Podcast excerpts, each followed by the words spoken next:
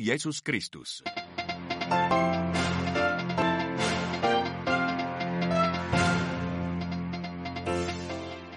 Avant de se rendre à l'hôpital Gemelli sur l'île Tibérine au centre de Rome pour un contrôle médical, le papa a poursuivi son cycle de catéchèse sur les vis ce matin salle Paul VI lors de l'audience générale. François, toujours donc légèrement souffrant et qui n'a pas lu son texte, s'est concentré sur les dangers liés à l'envie et à la vanité.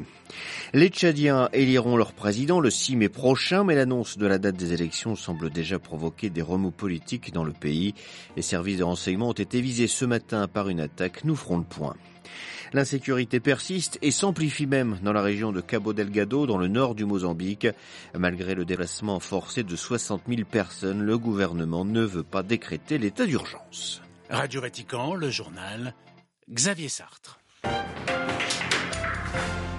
Bonjour, le pape s'est donc rendu en voiture dans le centre de Rome sur l'île Tibérine à l'antenne de l'hôpital Gemelli pour y subir ce matin une visite de contrôle à cause de son léger état grippal sans fièvre.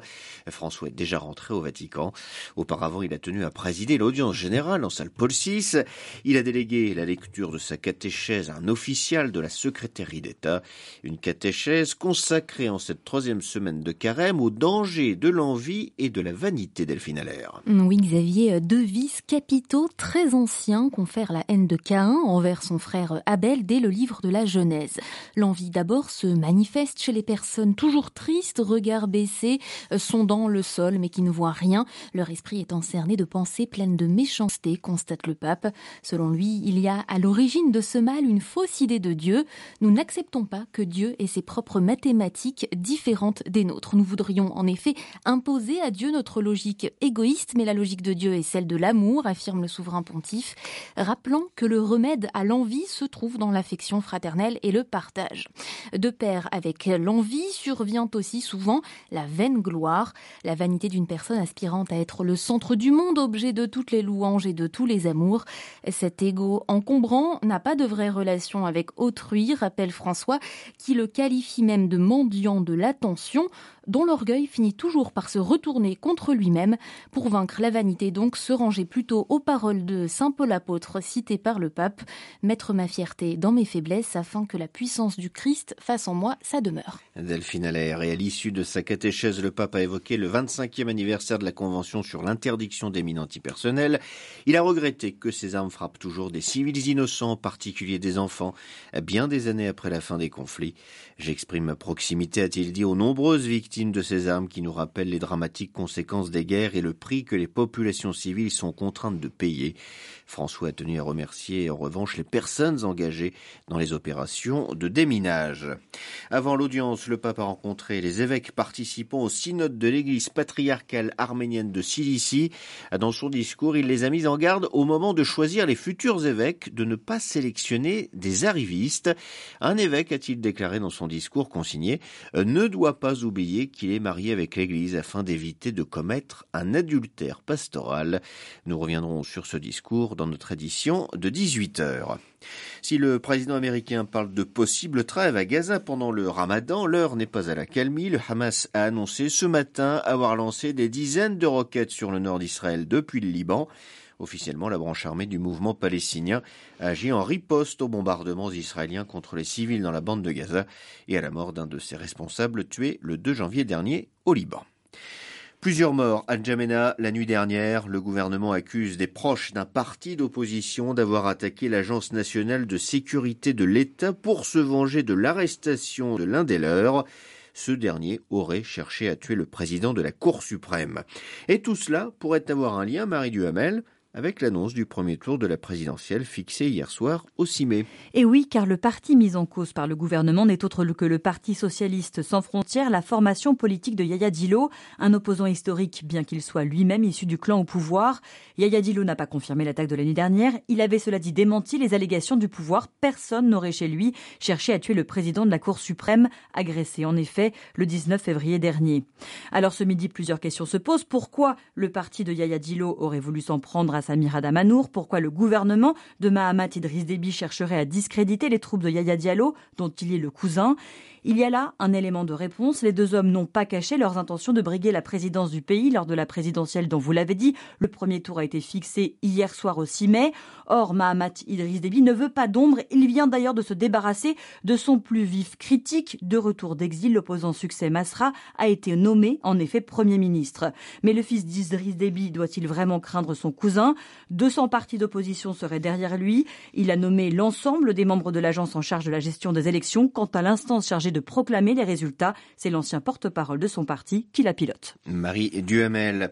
Les casques bleus de la MONUSCO ont remis aujourd'hui les clés d'une de leurs bases au sud Kivu aux autorités congolaises. La mission des Nations Unies en RDC entame en effet son retrait après 25 ans de présence. Les derniers éléments civils devraient avoir quitté le pays d'ici fin juin. Le gouvernement congolais avait demandé ce départ, jugeant la MONUSCO inefficace pour garantir la paix, principalement dans l'Est où sévissent la plupart des groupes armés. Le calme n'est jamais revenu dans le nord du Mozambique, dans la région de Capo Delgado. Les djihadistes ont poursuivi leur offensive et leurs récentes attaques ont provoqué le déplacement de pas moins de 67 000 personnes. Le gouvernement mozambicain refuse toutefois de déclarer l'état d'urgence malgré la détérioration de la situation sécuritaire. Les précisions depuis Johannesburg de Gabriel Porometo. Plus de 14 000 familles chassées de leur maison. Elles viennent des villes de Makomia, Chure, Mekufi, Mochimboa d'Apraya et Muidumbe, situées dans la province de Cabo Delgado. Elles fuient la récente vague d'attaques djihadistes dans le nord du pays. La plupart des déplacés se sont réfugiés dans la région de Nampula, au sud de Cabo Delgado. Une bonne partie est arrivée la semaine dernière, signe que les attaques s'intensifient. Mais le gouvernement mozambicain n'a pas déclaré d'état d'urgence, malgré les inquiétudes de l'Organisation internationale pour les migrations, une agence de l'ONU. La semaine dernière, le président mozambicain, Felipe Nyusi, affirmait que les forces de sécurité déployées dans la région avaient le contrôle de la situation. Depuis plusieurs années, les Mozambicains s'appuient sur les forces militaires rwandaises et sud-africaines pour contrôler cette région riche en gaz et proche de la frontière tanzanienne. Mais les attaques des terroristes djihadistes se poursuivent. Depuis le début de l'insurrection, 5000 personnes ont été tuées et 1 million ont été déplacées. Johannesburg, Gabriel Porometo pour Radio Vatican. Envoyer des troupes en Ukraine, le président français a dit ne pas l'exclure. Une perspective cependant effrayante pour le secrétaire d'État du Saint-Siège, le cardinal Paroline, lors d'une remise de prix hier soir à Rome, a estimé que cela provoquerait une escalade que nous avons toujours essayé d'éviter depuis le début, a-t-il dit. L'idéal, selon lui, serait de vraiment trouver un moyen pour que les deux parties se parlent. Le problème, c'est que jusqu'à maintenant, justement, les efforts diplomatiques n'ont rien donné. La Chine pourrait s'essayer de nouveau à servir de passerelle. Toutefois, son émissaire pour l'Ukraine effectuera à partir de samedi une visite en Europe. Li Hui se rendra notamment à Moscou, Bruxelles, Kiev, sans oublier Varsovie, Paris et Berlin. En Ukraine, l'économie continue de fonctionner même au ralenti, une condition nécessaire pour maintenir l'emploi. Exemple dans le cœur d'acier du pays, la région de Dnipro, où se trouve l'usine d'ArcelorMittal dans la ville de Kriviri. Son activité est réduite, certes, mais l'entreprise demeure toutefois le principal employeur de la cité. Reportage sur place d'Inès Gilles. À l'entrée de l'entreprise, une immense affiche représente une fillette ukrainienne entourée par un soldat et un métallurgiste, deux piliers de la résistance, avec l'inscription en ukrainien Ensemble jusqu'à la victoire. Volodymyr Haïdash, responsable communication auprès d'ArcelorMittal, affirme que l'entreprise soutient l'Ukraine dans l'effort de guerre. Nous sommes auprès de l'Ukraine. On représente une part importante de l'économie du pays. Un tiers des taxes de Kriviri viennent de notre entreprise. Avec l'arrêt des exportations par la mer Noire, ArcelorMittal n'utilise que 30% de sa capacité de production à Kriviri. Malgré tout, son poids sur l'économie ukrainienne, fortement malmenée depuis le début de l'invasion, n'est pas négligeable.